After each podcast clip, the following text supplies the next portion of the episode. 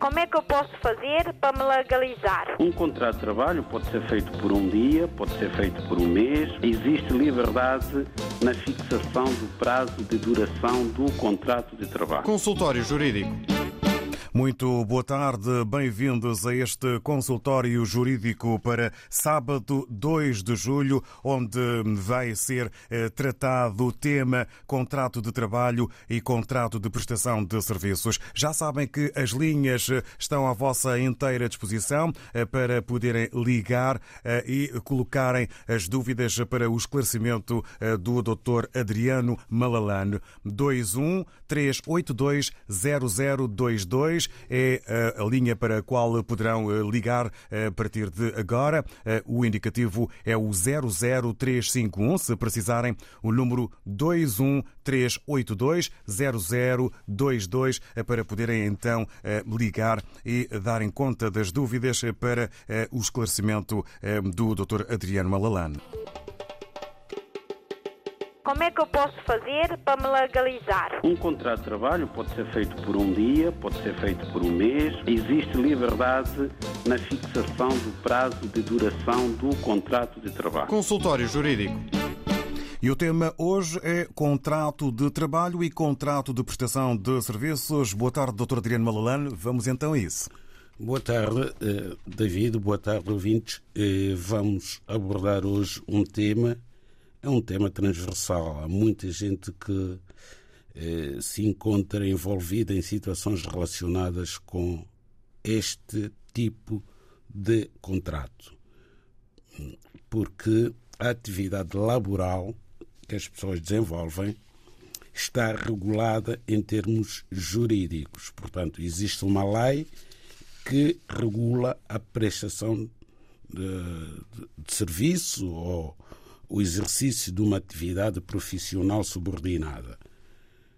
Daí que estes dois tipos de contrato, o contrato de trabalho propriamente dito e o contrato de prestação de serviço, sejam contratos típicos, estão tipificados na lei. A lei é muito clara ao definir o contrato do trabalho como sendo aquele pelo qual uma pessoa se obriga mediante retribuição, a prestar a sua atividade a outra ou outras pessoas no âmbito da organização e sob autoridade destas pessoas. Portanto, temos uma organização, temos uma empresa, mas também pode ser uma pessoa singular, portanto, que contrata um trabalhador e não um colaborador. A lei não fala em contrato de colaboração, fala em contrato de trabalho. Portanto, a pessoa que está do lado da prestação de, uh, da sua atividade é naturalmente um trabalhador. Mas agora, hoje em dia, temos vários eufemismos para não chamarem eh, o, as coisas pelos nomes. A lei fala em contrato de trabalho e não em contrato de colaboração. Bom, Diferentemente do contrato de trabalho, temos o contrato de prestação de serviço. É um contrato que está previsto também no Código Civil, no artigo 1154, em que se diz que o contrato de prestação de serviço é aquele em que uma das partes se obriga a proporcionar à outra certo resultado do seu trabalho intelectual ou manual com ou sem retribuição. Portanto, aqui a retribuição não é obrigatória. Num contrato de prestação de serviço, o prestador de serviço pode fazê-lo com ou sem retribuição. Normalmente é com retribuição. O prestador de serviço cobra ao beneficiário desse mesmo serviço honorários pela sua prestação. Ao passo que no contrato de trabalho, propriamente dito, o trabalhador tem direito a uma remuneração, a uma retribuição que normalmente é uma retribuição mensal. Ora bem, qual é a relevância de se estabelecer uma clara distinção entre estas duas figuras jurídicas. É muito importante, de facto, sabermos eh, se estamos perante um contrato de trabalho ou se estamos perante um contrato de prestação de serviço. Porque num contrato hum, de trabalho há várias regras que a lei impõe, que são as garantias do trabalhador.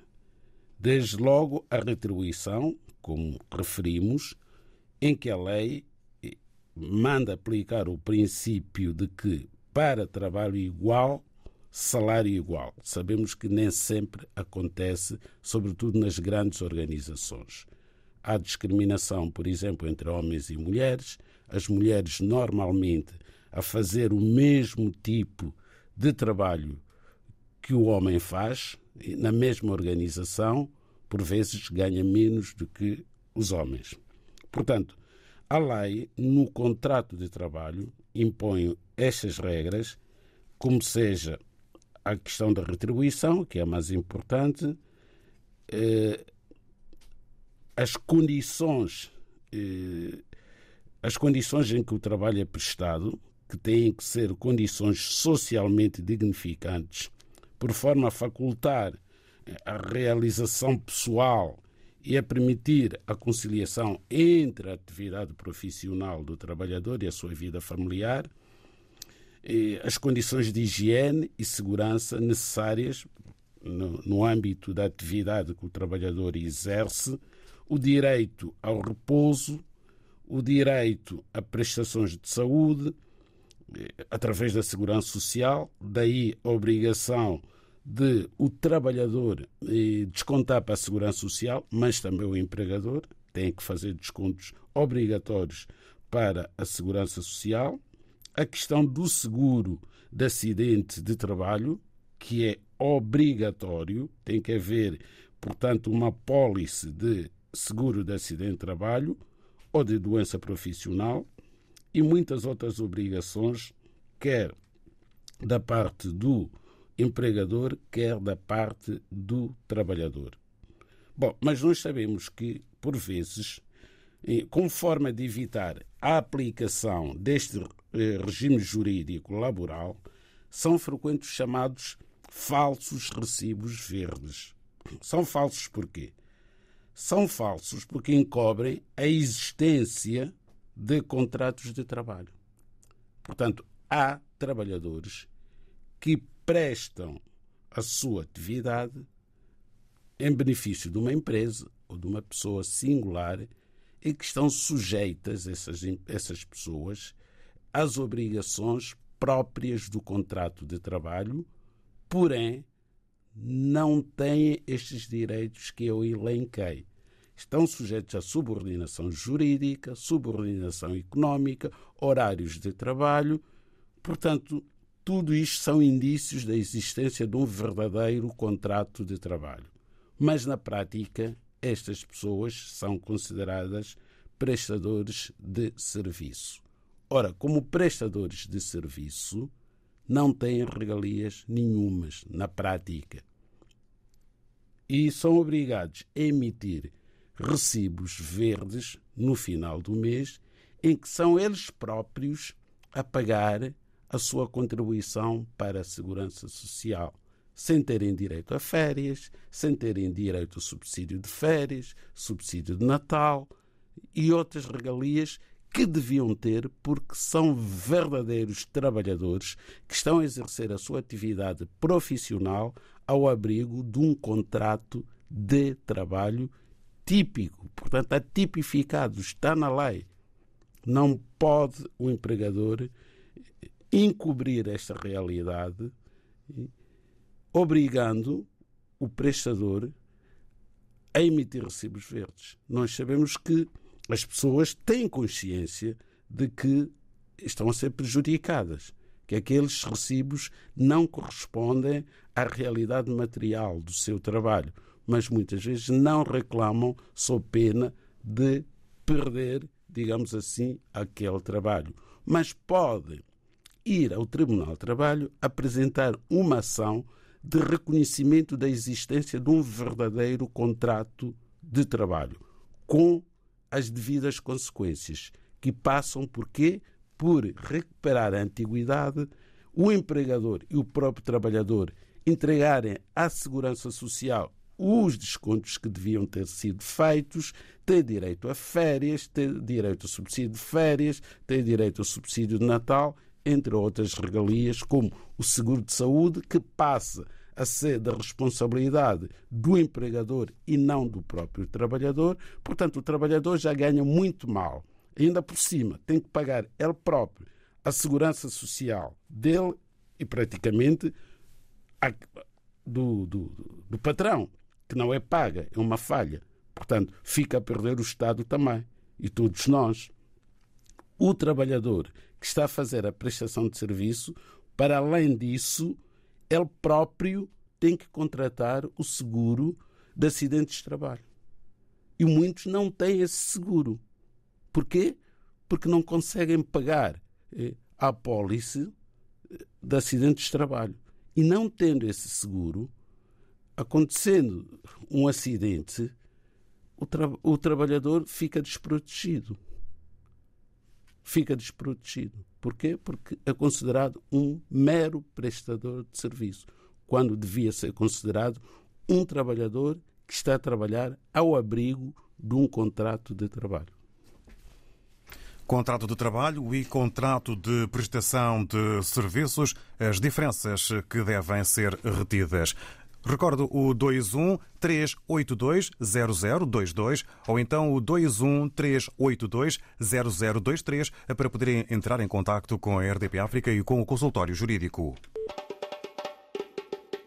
Como é que eu posso fazer para me legalizar? Um contrato de trabalho pode ser feito por um dia, pode ser feito por um mês. Existe liberdade na fixação do prazo de duração do contrato de trabalho. Consultório Jurídico vamos voltar a este que é um tema, como há pouco falávamos, doutor Adriano Malalane, um tema que acaba por ser transversal e acaba por mexer eh, com toda a sociedade, a questão das relações de trabalho. Sim, as relações laborais eh, são relações muito importantes porque a vida das pessoas não pode existir sem trabalho, sem, sem rendimento, não é? As pessoas precisam eh, de trabalhar para ter um rendimento, para poderem, portanto, sustentar a família, sustentarem-se a si próprios. Ora bem, há por vezes dificuldade da parte do prestador de trabalho em saber se está a trabalhar ao abrigo de um contrato de trabalho ou se está a fazer uma prestação de serviço. A lei, ciente dessa dificuldade, porque às vezes a prestação do trabalhador está numa linha de fronteira entre estes dois regimes jurídicos, estabeleceu todo um conjunto de presunções sobre a existência do contrato de trabalho. São os chamados indícios. Então é muito importante que o trabalhador reflita, se tiver dúvidas sobre estes indícios, para ter a certeza se está devidamente enquadrado na figura jurídica, no tipo de contrato que a sua atividade requer. É assim que o artigo 12 do Código do Trabalho vem dizer que se presume, é uma presunção, a existência de contrato de trabalho quando numa relação entre a pessoa que presta uma atividade e outra ou outras que dela beneficiam, se verifiquem algumas das seguintes características, são os tais indícios.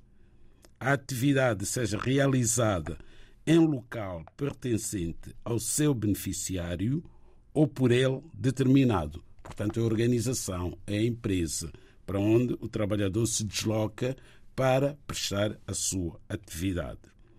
Os equipamentos instrumentos de trabalho utilizados pertençam ao beneficiário da atividade. Portanto, se o patrão, a empresa, coloca à disposição do trabalhador todo um conjunto de instrumentos de trabalho necessários para a realização daquela atividade, significa que podemos estar em presença de um contrato de trabalho o prestador da atividade observa horas de início e de termo da prestação determinadas pelo beneficiário da mesma. Portanto, quando um horário que o trabalhador tenha que cumprir obrigatoriamente aquele horário.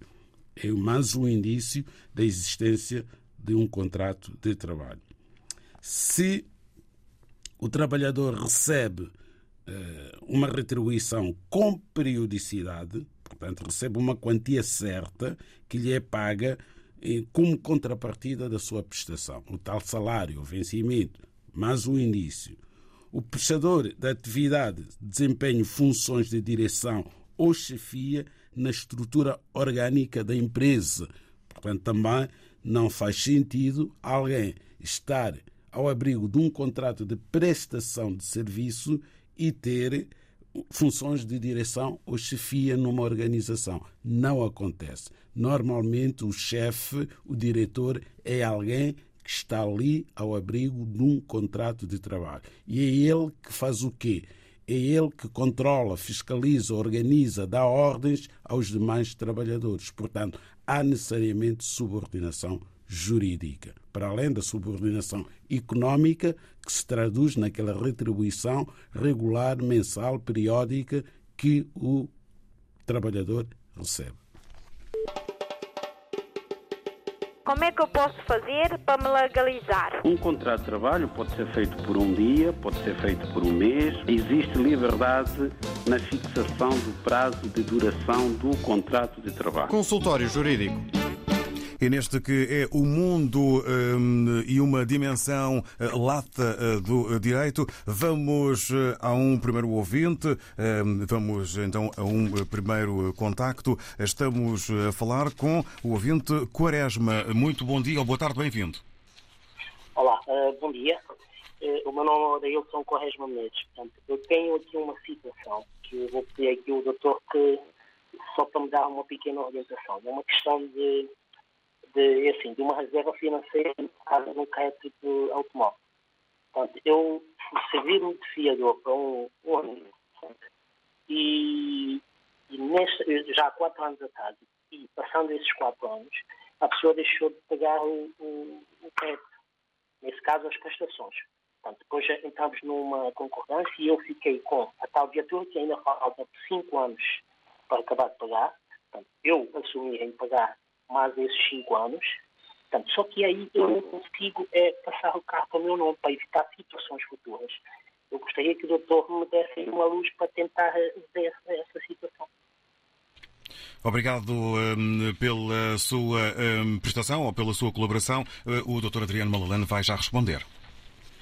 Pois bem, temos aqui o nosso ouvinte, o Sr. Quaresma, não é? Que se constitui o fiador num contrato de crédito para a aquisição de um automóvel. Portanto, um amigo tinha que precisava de comprar um automóvel, não tinha dinheiro para fazer o pagamento a pronto, então eh, pediu um crédito e foi-lhe concedido esse crédito. Normalmente, as empresas que vendem automóveis e que eh, usam esta modalidade ficam com reserva de propriedade. Portanto, o automóvel que é comprado a crédito tem a sua propriedade reservada em benefício do vendedor. Portanto, significa que o automóvel eh, ainda se encontra registado na Conservatória do Registro Automóvel como pertencendo à pessoa que o comprou, mas tem uma reserva, tem um ónus que só é levantado esse ónus, essa reserva de propriedade, quando o crédito for totalmente pago, integralmente pago. Ora, o que é que o ouvinte Quaresma, eh, é, o que é que está a acontecer aqui em relação a, a esta fiança? O que está a acontecer é que o afiançado deixou de pagar as prestações do crédito e passaram a ser pagas pelo fiador e o fiador entende que, sendo ele a pagar, portanto, as prestações do automóvel, deveria, portanto, ter o automóvel em seu nome. Bom, duvido que a empresa vendedora, portanto, aceite perder esta garantia. Porque quanto mais pessoas estiverem, digamos assim, neste contrato do lado passivo, melhor para o vendedor. Portanto, se o automóvel passasse para o nome do fiador, o que é que iria acontecer? Haveria aqui uma diminuição das garantias. Porquê? Porque a pessoa do devedor passava a ser a, a mesma pessoa que é fiadora no empréstimo. Há aqui uma significativa redução da garantia de pagamento. Não obstante o devedor principal não estar a cumprir com as suas obrigações, mas há sempre da parte do vendedor a ideia de que um dia poderá ter bens e, se não for integralmente pago o crédito, sempre poderá ir buscar os bens, quer do devedor principal, quer do seu fiador. Obrigado, Dr. Adriano Malalane. Vamos, entretanto, partir para um outro caso que nos chega de Moçambique com o Cadu Moreira. Vamos ouvi-lo. Seja bem-vindo. Viva! Muito boa tarde a Joshua. De igual modo, saúde ao Dr. Adriano Malalane e a todos os ouvintes da RDP África. Cadu Moreira, a partir de Moçambique, município da Matola. Doutor, tenho a seguinte questão.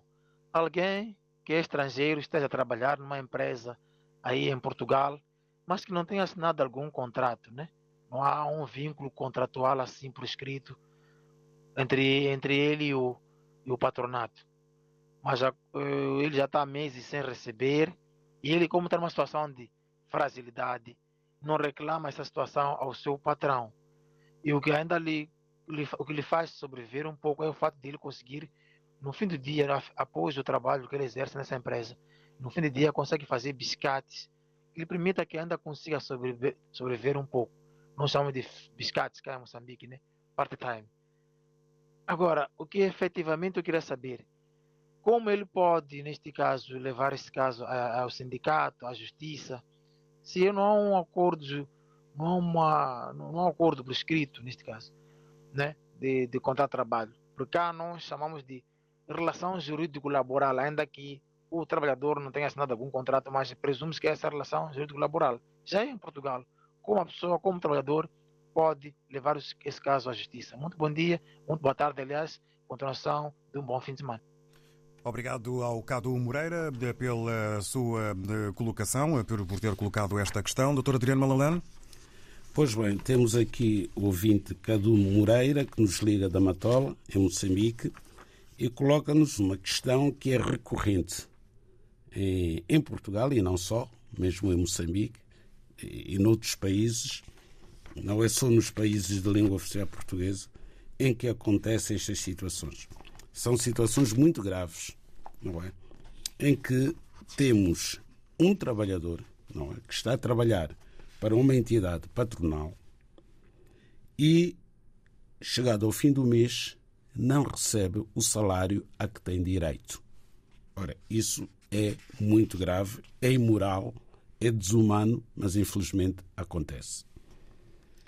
Bom, o Cadu Moreira explica que esse trabalhador é um trabalhador estrangeiro e que a sua situação documental ainda não está regularizada. E por isso sujeita-se, digamos assim, a, esta violação do seu direito, com um direito sagrado, o direito ao salário. E que não recorre nem aos tribunais, nem ao sindicato, porque estando nesta situação tem receio, julga que não tem direito. É errado pensar desta forma. Este trabalhador, a este trabalhador assistem os mesmos direitos de um trabalhador em situação regular ou de um trabalhador nacional. Portanto, a lei de trabalho não discrimina entre trabalhadores nacionais e trabalhadores estrangeiros com ou sem a sua situação regularizada no país. Bom, o contrato de trabalho não é, por lei, eh, portanto, não é obrigatório no, o contrato de trabalho ser reduzido a escrito a pessoa pode estar a trabalhar sem ter o contrato de trabalho escrito, mas tem direito às mesmas regalias que tem caso o contrato esteja escrito. Eu costumo dizer até que o contrato de trabalho não escrito é mais favorável em muitos aspectos ao trabalhador que conheça os seus direitos. Porque se o trabalhador de facto não conhece os seus direitos, então ele julga que, por o contrato não ter sido reduzido a escrito, não tem direito nenhum. Não reivindica as férias, que é um direito, o subsídio de férias, o subsídio de Natal, as diuturnidades, etc, etc. Mas por desconhecimento. Porquê que considero o, o contrato de trabalho não escrito mais favorável ao trabalhador? Desde logo porque ele é efetivo. Ele é efetivo, começa a trabalhar, é um contrato sem termo. Ao passo que, normalmente, os contratos de trabalho escritos, aqui em Portugal pelo menos, são contratos a termo certo ou incerto. Doutor, como é que se comprova uh, a existência do contrato não estando uh, de forma física? A lei, nesse aspecto, estipula que todas as provas que não sejam ilícitas são válidas. Portanto, a pessoa pode provar, não tem que ter um contrato escrito. Vai a tribunal e prova que recebe periodicamente uma determinada quantia. Agora não se usam cheques, usa-se transferência bancária. Estas entidades normalmente não fazem transferência bancária porque já estão de má fé. Não vão admitir a existência do contrato. Então pagam em numerário. Tudo bem. Não vai poder provar que recebe um salário todos os meses, porque recebe em numerário. Mas tem colegas. Normalmente estas pessoas trabalham na construção civil, têm vários colegas, podem servir de testemunha. Eu sei que os trabalhadores não são solidários neste aspecto. Os colegas muitas vezes não vão testemunhar. E também aqui uma ilusão, há um desconhecimento da lei, porque o trabalhador que tem uma ação em tribunal, e não é só o trabalhador, qualquer pessoa que tenha uma ação em tribunal e tenha que arrolar testemunhas, não tem que ir pedir o favor à pessoa. Indica o nome da pessoa nem precisa de consultar a pessoa. O tribunal irá notificar aquele colega como testemunha do autor, que é o trabalhador, e vai perguntar-lhe se conhece aquela pessoa, se alguma vez trabalhou com ela numa determinada empresa. Portanto, são provas que podem ser usadas. O trabalhador pode ir no julgamento, vai poder descrever atividade que exerce, o nome do patrão, o nome do encarregado, o que é que faz, a organização em si mesma, a geometria, os móveis, tudo isso pode contribuir para convencer o tribunal que efetivamente aquela pessoa está a trabalhar para aquela empresa ou trabalhou para aquela empresa. E o tribunal não vai exigir autorização de residência à pessoa, a pessoa não vai ser expulsa de Portugal porque está indocumentada e não está a ser paga. Portanto, este trabalhador deve ir ao Instituto das Condições de Trabalho, antiga Inspeção Geral de Trabalho, apresentar queixa, deve ir ao sindicato ou deve ir ao Ministério Público, no Tribunal de Trabalho, para ser o Ministério Público a propor uma ação contra aquele empregador que não lhe paga o seu salário. Se dúvidas houvessem, ficam agora esclarecidas. Vamos ver se temos eh, em linha, segundo conseguimos perceber também eh, sobre eh, contratos, o José Mendes. Muito boa tarde, bem-vindo. Boa tarde, José Mendes. José Mendes, boa tarde. Mendes, o ouvinte Mendes. Estávamos a tentar estabelecer, de facto, este eh, contacto, mas eh, devido a dificuldades ou a constrangimentos nas telecomunicações não foi possível. Ficamos por aqui no que toca ao consultório jurídico de hoje com o Dr. Adriano Malalane sobre contrato de trabalho e contrato de prestação de serviços, as diferenças que se devem reter. Como é que eu posso fazer para me legalizar? Um contrato de trabalho pode ser feito por um dia, pode ser feito por um mês. Existe liberdade na fixação do prazo de duração do contrato de trabalho. Consultório Jurídico.